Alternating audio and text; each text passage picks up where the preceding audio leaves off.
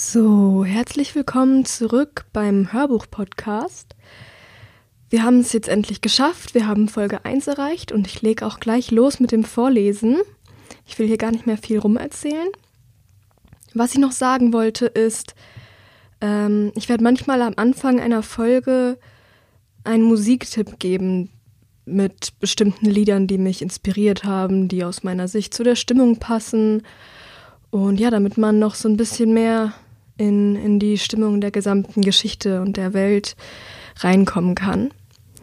Und für die ersten Kapitel, die ich jetzt vorlesen werde, ist das Lied, das ich, ähm, ja, das für mich dazu passt, was auch auf meiner Schreibplaylist drauf ist. Ich habe selbstverständlich eine Schreibplaylist.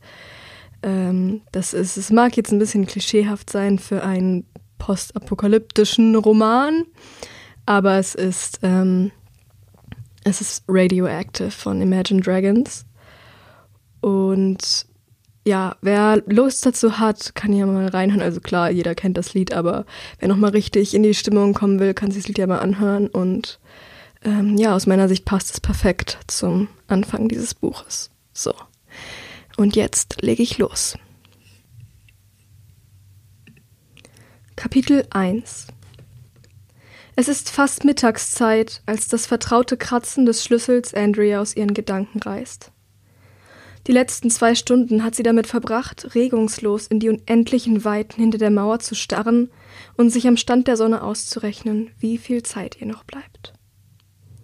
Nur wenige Meter entfernt, auf dem unüberwindbaren Wall aus Beton, schiebt sich immer wieder ein Wachmann in ihr Blickfeld. Er tut seine Pflicht, sitzt seine Schicht ab und scheint dabei etwa genauso viel Freude zu empfinden wie Andrea selbst in diesem Moment. In der Hitze schwitzt er fürchterlich unter seiner dunklen Uniform, läuft gelangweilt auf und ab, ohne wirklich Ausschau nach Gefahren zu halten und scheint sehnlichst darauf zu warten, endlich abgelöst zu werden. Auf das plötzliche Geräusch hin dreht sie erschrocken den Kopf. Erst jetzt bemerkt sie, wie krampfhaft sie sich an das kühle Gitter aus Metall geklammert hat. Ihre Knöchel sind ganz weiß und die Finger schmerzen. An der Stelle, an der ihre Stirn an die Eisenstangen gepresst war, hat sich ein roter Striemen gebildet. Offenbar ist sie doch aufgeregter, als sie sich selbst eingestehen möchte. Eine uniformierte Wächterin mit blondem Haar steckt den Kopf in die Zelle, bestehend aus nichts weiter als glatten Betonwänden und einer zerschlissenen Matratze. Andrea kennt die Frau. Ab und zu kommt sie zu ihr und bringt Essen oder leert den Nachttopf. Andrea Winters. Ihre Stimme klingt hart, offiziell. Ich muss Sie bitten, mich zu begleiten. Plötzlich in helle Aufregung versetzt, schüttelt Andrea den Kopf und weicht zurück. In dem kaum vier Quadratmeter großen Raum ist es gar nicht so einfach. Nein, keucht sie. Bis morgen habe ich noch Zeit. Die Angst in ihrem Blick entgeht der Wächterin nicht, doch sie behält ihre unfreundliche Haltung bei. Es geht nicht um ihren Prozess. Sie haben Besuch. Und bevor Zeit für weitere Widerworte wäre, wird Andrea aus der Zelle gezogen. Die schäbigen, schmutzig braunen Gefängnishosen hängen locker an ihrem Körper herab, als sie der jungen Frau den Flur entlang folgt. Ursprünglich waren sie wohl für jemanden von etwas kräftigerer Statur gedacht. Am Ende des Ganges, vor der massiven Metalltür, noch dicker und schwerer als die der Zellen, warten zwei weitere Wachmänner. Hier endet die Hochsicherheitszone. Seit sechs Monaten hat Andrea keinen Fuß mehr über diese Schwelle gesetzt. Sechs Monate ist es her, dass sie zum letzten Mal Besuch bekommen hat. Trotzdem fühlt es sich noch an wie reine Routine, als sie die Hände vor ihren Körper hält und wenig später das altbekannte Klick der zuschnappenden Handschellen zu hören ist. Nach all der Zeit gilt sie immer noch als extremes Sicherheitsrisiko. Warum genau lasst ihr mich gerade jetzt wieder jemanden sehen? fragt sie die Eskorte, die sie nun eine weitere Reihe enger Flure entlang in den Besucherraum begleitet. Dabei achtet sie akribisch darauf, ihre Stimme möglichst respektlos und gelangweilt klingen zu lassen. Natürlich bekommt sie keine Antwort. Die Strafgefangenen in der Jugendhaftanstalt sind rechtlose Gesetzesbrecher. Wer sich mit ihnen einlässt, wird den Stempel des sozialen Abschaums vermutlich für immer auf der Stirn tragen. Und Andrea ist eine von ihnen. Der Besucherraum ist ein kleines, schlichtes Zimmer, fensterlos, nacktwendig und spärlich möbliert mit einer Tischgruppe und einfachen Holzbänken. Viel zu grell eingestellte Neonröhren tauchen das Ganze in ein bleiches, fast schon gespenstisches Licht. Meistens ist der Raum leer, da sich die Zahl der jugendlichen Straftäter in der Enklave in Grenzen hält und sie noch seltener tatsächlich Angehörige haben, die sich um sie kümmern. Als Andrea hereinkommt, ist nur eine Person dort. Herrick, ihr bester Freund aus Kindertagen.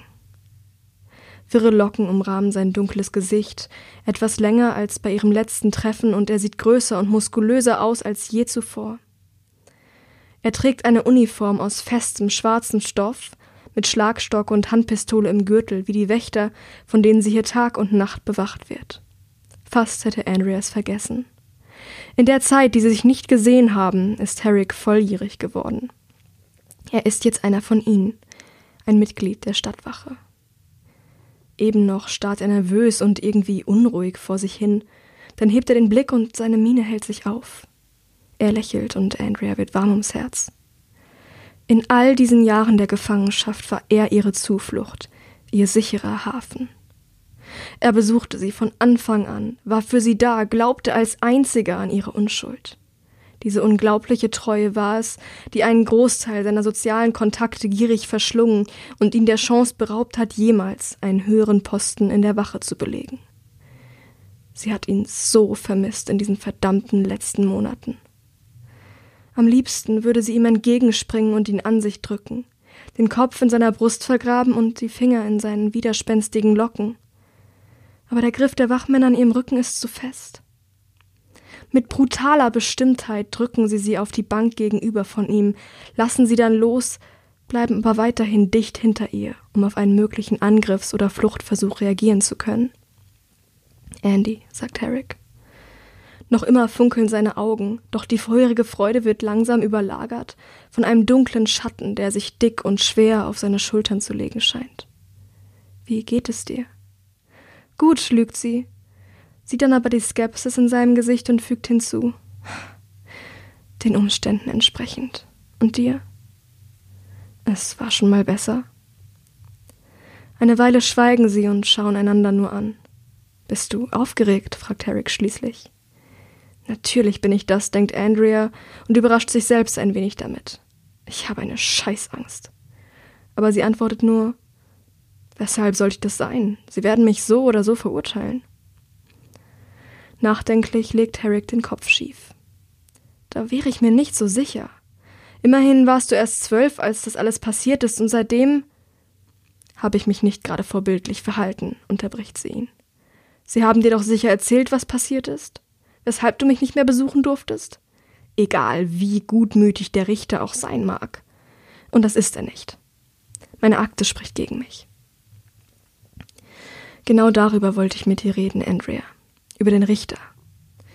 Herrick atmet tief ein und schließt die Augen, als müsse er all seine Kraft bündeln, um die nächsten Worte über die Lippen zu bringen.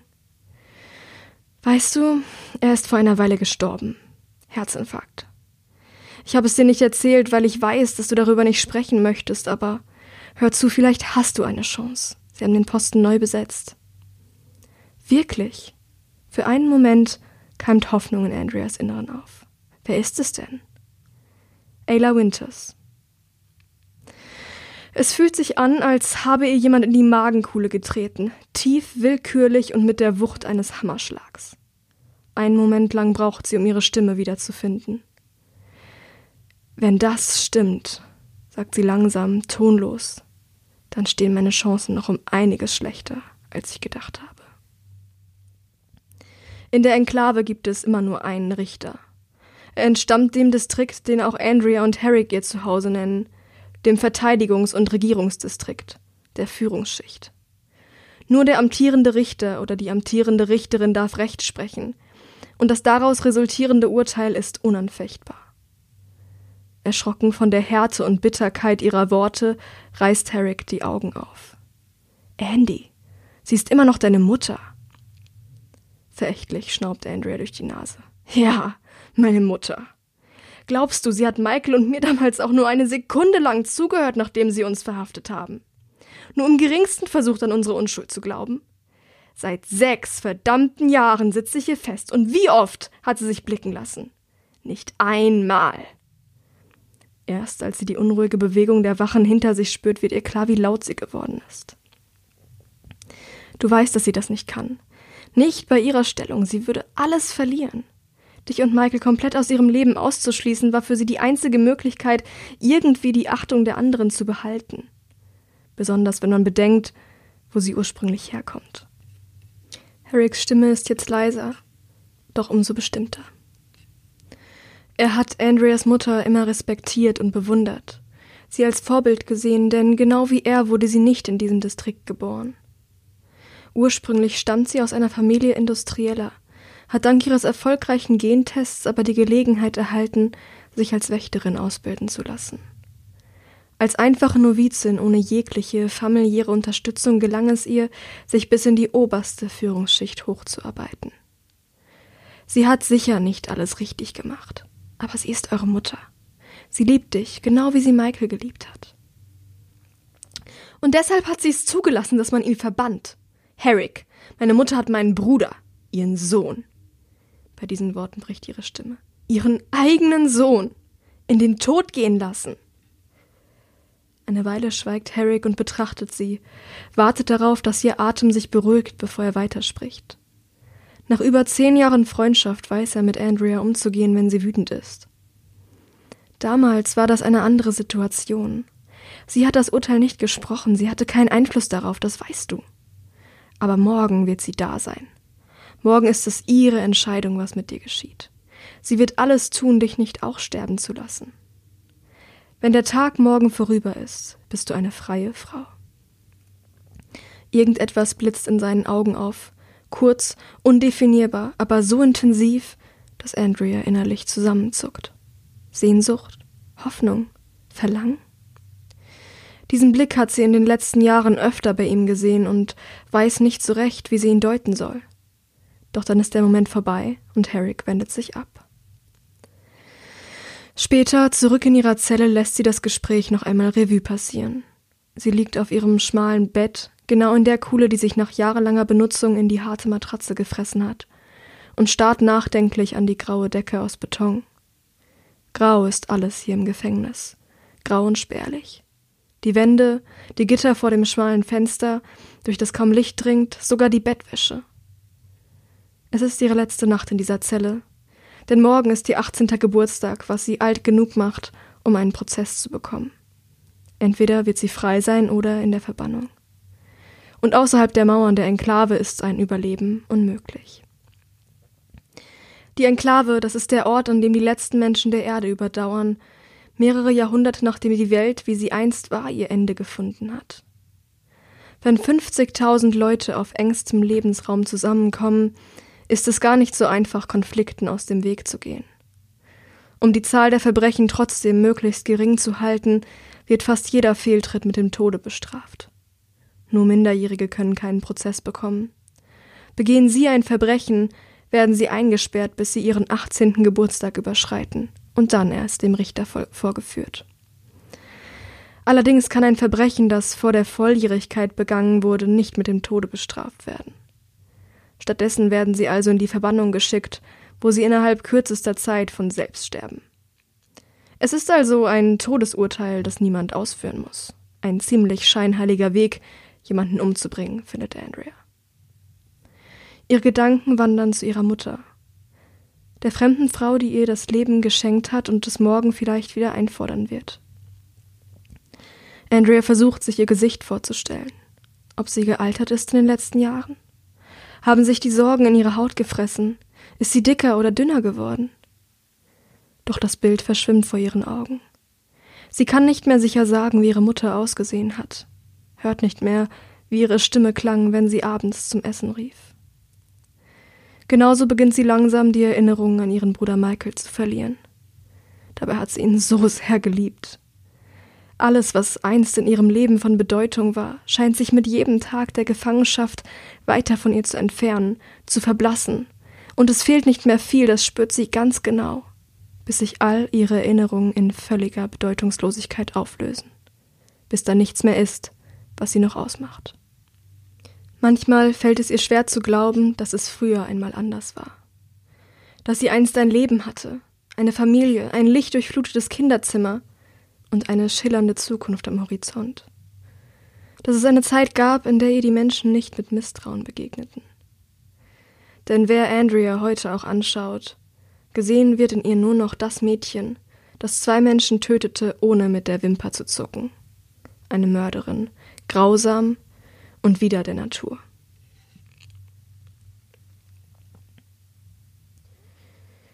Kapitel 2 Der Waschsaal der Jugendhaftanstalt ist furchtbar klein und heruntergekommen.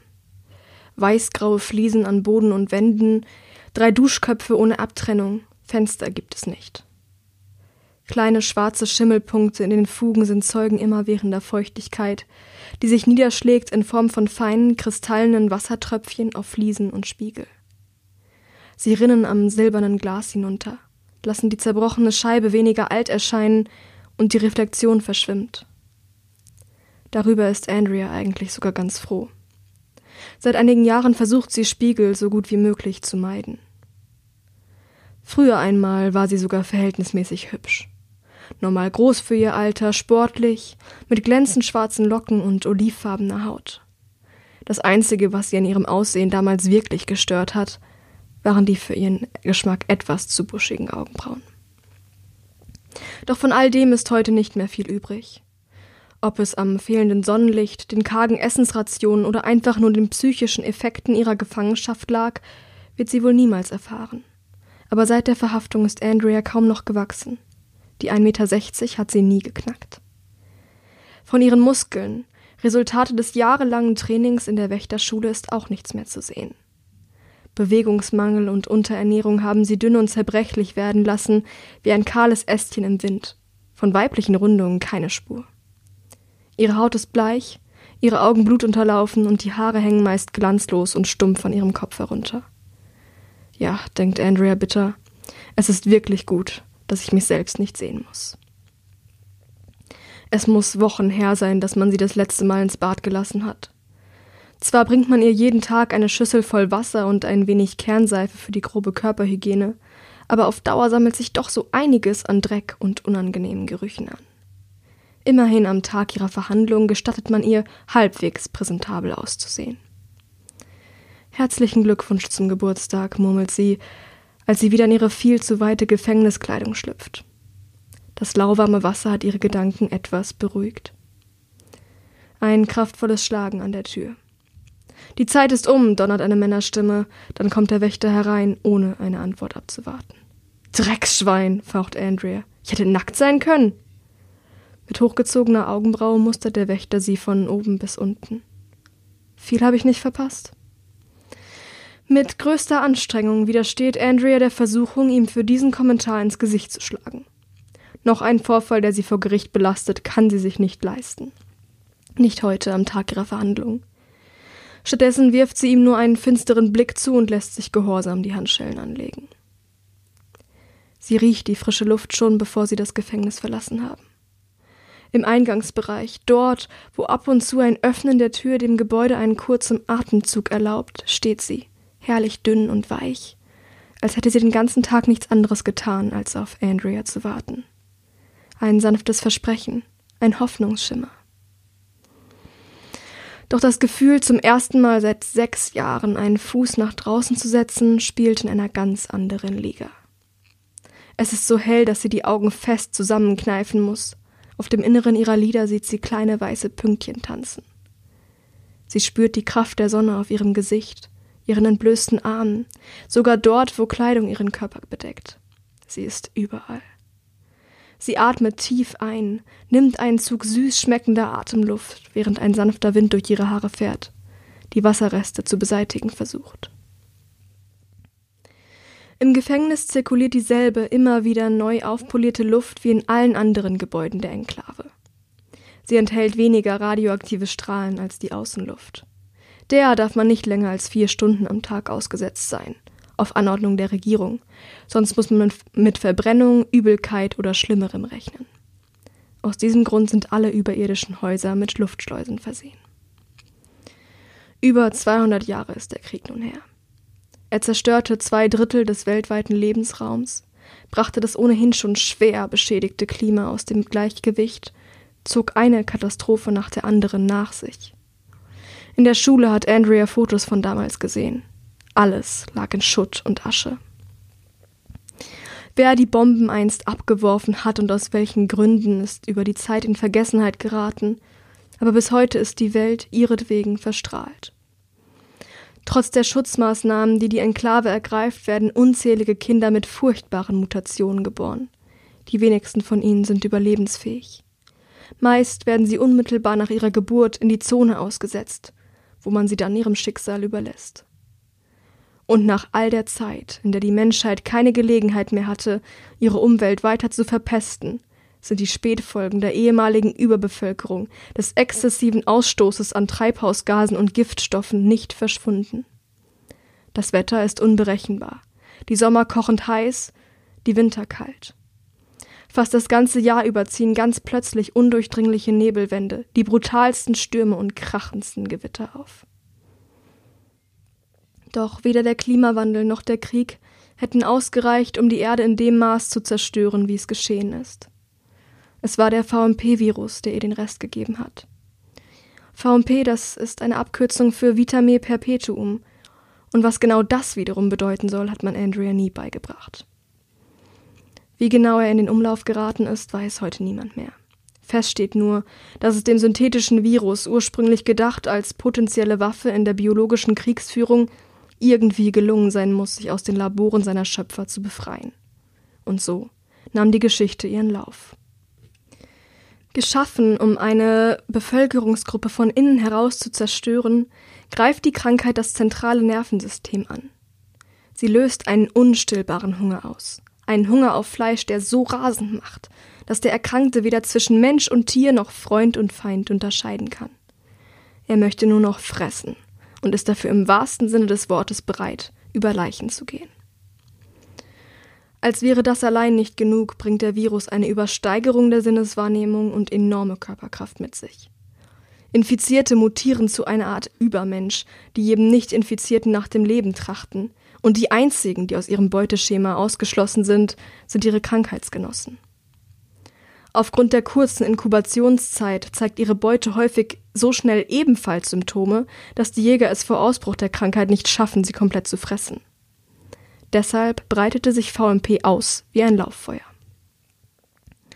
Anfangs dachte man, mit der Zeit würden alle Wimpos, wie man die Infizierten später nannte, sterben und verschwinden, der Virus mit ihnen.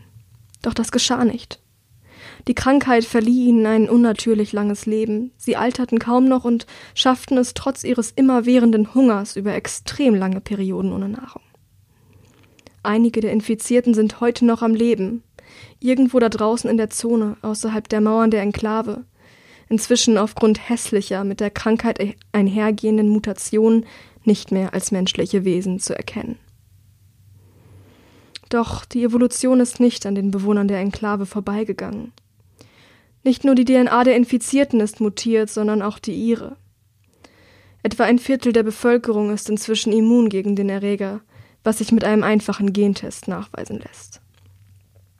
Als Andrea sieben Jahre alt war, hat sie den Test gemacht. Und genau wie ihre Eltern und ihr Bruder ist sie nicht anfällig für das VMP-Syndrom. Würde sie von einem Wimpo attackiert, könnte er sie umbringen, nicht aber zu einem von ihnen machen. Deshalb gehörte sie einst der Führungsschicht, dem Regierungsdistrikt, der über die Industriellen und die Agrarer herrscht, an. Nur die Immunen haben das Recht, wichtige Entscheidungen zu treffen, denn ihnen gehört die Zukunft. Sie werden die Menschheit eines Tages zurück in die Heimat, zurück in den Rest der Welt führen und die Zone auflösen, wenn ihre Zahl groß genug geworden ist. Aber bis es soweit ist, werden noch einige Generationen kommen und gehen müssen. Selbst für einen Immunen ist das Überleben in der Zone heute noch nicht möglich. Da draußen sind noch immer zu viele Wimpos und wilde Tiere, die sich an ihrem Fleisch satt fressen wollen, zu starke Strahlung, vor der die Enklave zumindest einen geringen Schutz bietet. Wenn Andrea heute verbannt wird, wird selbst sie, die einen genetischen Vorteil gegenüber dem Großteil der Bevölkerung hat, innerhalb weniger Tage oder Stunden sterben. Abrupt wird sie aus ihren Gedanken gerissen, wie sie dort steht, mit einem Wächter im Rücken, die Augen festgeschlossen, nichts spürend als den Wind in ihren Haaren und die Sonne auf ihrer Haut, als jemand laut Tod der Mörderin ruft und ein Gröhlen und Jubeln ertönt. Sie zuckt zusammen, ihre Lider öffnen sich von ganz allein und blinzeln gegen die Helligkeit an. Auf der schmalen Gasse vor dem Gefängnis haben sich mehr Menschen versammelt, als der minimale Platz zuzulassen scheint. Sie starren sie an, aus wütenden Augen, drängen sich, um sie besser sehen zu können, rufen jetzt, da einer den Anfang gemacht hat, grausame Sprüche und Drohungen, die Andrea die Haare auf den Armen zu Berge stehen lassen. Eine Mauer aus Wächtern muss die Masse zurückhalten, verhindert, dass sie ihr zu nahe kommt, ihr etwas antut. Einer der wenigen Regierungswagen, elektrisch betrieben und aus grauem Stahl, wartet inmitten der Masse. Der Wächter, der Andrea schon den ganzen Weg über geführt hat, versetzt ihr einen brutalen Stoß in den Rücken und sie stolpert auf das Fahrzeug zu. Die Tür öffnet sich von selbst. Sie wird auf die hintere Sitzbank aus abgenutztem Leder gestoßen, dann ist sie wieder eingesperrt. Wieder im Gefängnis. Der Wagen setzt sich langsam in Bewe Bewegung, bahnt sich seinen Weg durch die wütende Menge, die jetzt so laut ruft, dass man sie sogar bis hier drinnen hören kann. Genau versteht Andrea nicht, was sie sagen, aber die Worte Tod und Mörderin tauchen immer wieder auf. Das ist der Moment, in dem sie begreift, wie unglaublich hoffnungslos ihre Situation tatsächlich ist. Selbst in dem mehr als nur unwahrscheinlichen Fall, dass sie freigesprochen wird, wird sie weiterhin um ihr Leben fürchten müssen. Zur gleichen Zeit, einige Straßen entfernt, läuft Herrick im Gerichtssaal nervös auf und ab. Es ist ein verhältnismäßig schöner Raum mit Bänken aus Holz, weiß gestrichenen Wänden und einem Boden aus dunklem Parkett. Eingelassen in die leicht gewölbte Decke ist ein kreisförmiges Fenster, durch das um diese Tageszeit Sonnenstrahlen die staubige Luft trichterförmig durchschneiden und genau den Stuhl beleuchten, auf dem Andy in wenigen Minuten Platz nehmen wird. Sicher wurde dieser Aspekt bei der äh, Konstruktion des Gerichts berücksichtigt. So wird der Angeklagte durchleuchtet, seine Verbrechen wie im Scheinwerferlicht vor aller Augen präsentiert, und es gibt nichts mehr, wohinter er sich noch verstecken könnte.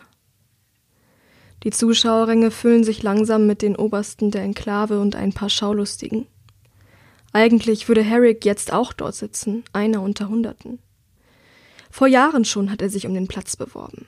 Doch früh an diesem Morgen bekam er einen Befehl, der alles veränderte. Jetzt ist er kein einfacher Zuschauer mehr, er ist mitverantwortlich für den reibungslosen Ablauf des Prozesses. Es ist schon seltsam, denkt er sich im Stillen, als er den Blick über die anderen Wächter im Saal schweifen lässt. Sie stehen in kleinen Grüppchen zusammen, reden leise, behalten dabei aber ernste Mienen bei. Der eine oder andere trägt die Jacke seiner dunklen Uniform offen, kapitulierend vor der staubigen Hitze im Saal. Einige von ihnen kennt Herrick beim Namen. Keisha Riley, eine der Truppenführerinnen, Jensen Marshall, der einen Platz im Rat hat, und James McKee, Anführer der gesamten Stadtwache höchstpersönlich. Auch alle anderen sind älter und ranghöher als Herrick selbst, haben schon so manche Schlacht mit Aufständischen geschlagen, während er gerade erst volljährig noch mitten in seiner Probezeit steckt. Bei einem Prozess wie diesen, bei dem die Angeklagte als große Gefahr für die allgemeine Sicherheit eingestuft wird, ist es üblich, nur erfahrene Wächter als Aufseher zuzulassen. Warum also ist er hier? Und warum hat man ausgerechnet ihm die Verantwortung übertragen, Andy im Falle einer Verurteilung in die Verbannung zu bringen? Bevor er die Gelegenheit hat, sich weiter den Kopf zu zerbrechen, ertönt ein Funkspruch durch seinen Ohrstecker. Wir sind vor dem Gebäude, gehen Sie in Ihre Position. Die Gruppe der plaudernden Wächter löst sich auf und jeder nimmt seinen vorbestimmten Platz entlang der hölzernen Bande, die Zeugenstand, Richterpult und den Stuhl des Angeklagten vom Publikum trennt, ein.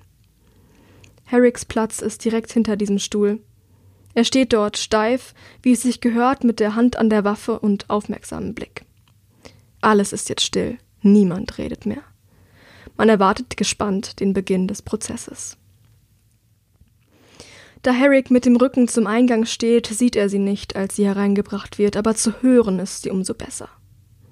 Die Tür öffnet sich mit einem leisen elektronischen Sirren, und kurze Zeit hält jeder den Atem an, um einen Blick auf die Angeklagte zu erhaschen.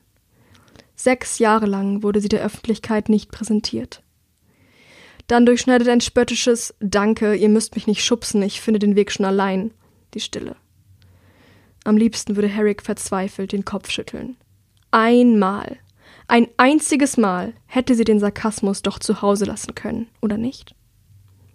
Andrea ist da ganz anderer Meinung. Sie weiß jetzt, dass sie heute sterben wird und möchte einen Abgang machen, an den man sich erinnern wird. Leise, gehorsam und in aller Stille einfach so zu verschwinden, ist keine Option für sie. Hunderte von Blicken sind auf sie gerichtet. Sie spürt es in jeder Pore ihres Körpers, als sie auf den angeklagten Stuhl gedrückt wird. Die Handschellen nimmt ihr niemand ab. Sie schaut sich um im Saal, sucht die Zuschauerränge ab nach Herricks vertrauten Locken, doch sie kann ihn nicht finden. Eine Welle der Enttäuschung erfasst sie. Er hat ihr doch versprochen, dort zu sein. Hatte er es sich anders überlegt? Sie könnte es ihm nicht einmal übel nehmen. Wahrscheinlich wäre sogar das Klügste, das er in dieser Situation tun könnte. Die Verbindung zu ihr hat ihm wahrhaftig schon genug Ärger eingebracht. Trotzdem versetzt seine Abwesenheit ihr einen tiefen Stich ins Herz, und obwohl sie weiß, dass sie kein Recht dazu hat, fühlt sie sich verraten von ihm, ihrem letzten Verbündeten in einem Meer aus Feinden. Dann öffnet sich eine Eisentür auf der anderen Seite des Raumes und der Saal erhebt sich. Andrea bleibt sitzen.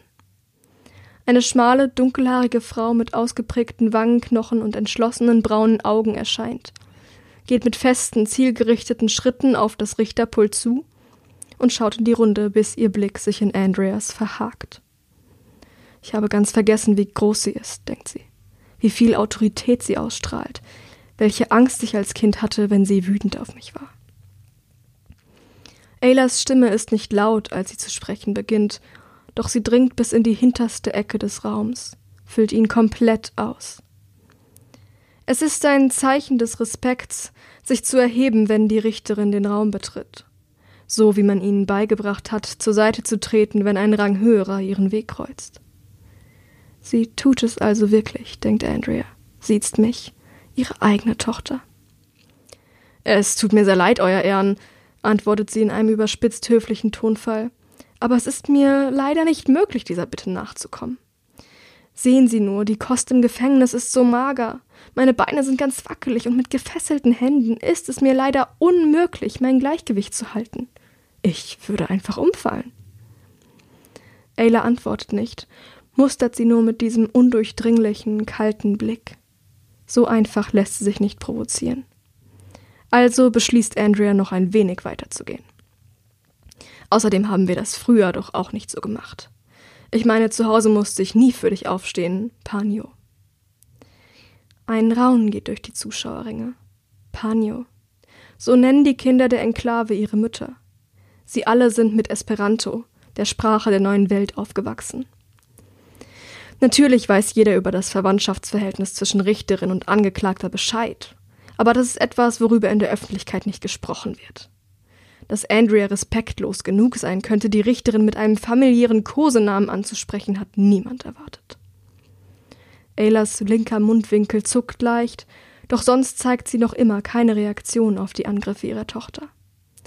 Stattdessen wendet sie sich, scheinbar gleichgültig, an das Publikum und verkündet mit fester Stimme Setzen Sie sich, das Verfahren ist eröffnet. Sie selbst nimmt Platz hinter dem Richterpult, auf dem bereits eine Akte bereit liegt, und verliest dann laut und offiziell die Anklage. Andrea Jasmine Winters. Sie sind angeklagt wegen Doppelmordes in Partnerschaft mit ihrem Bruder Michael Roger Winters, begangen am 10. August des 269. Jahres seit Bestehen unserer Gesellschaft.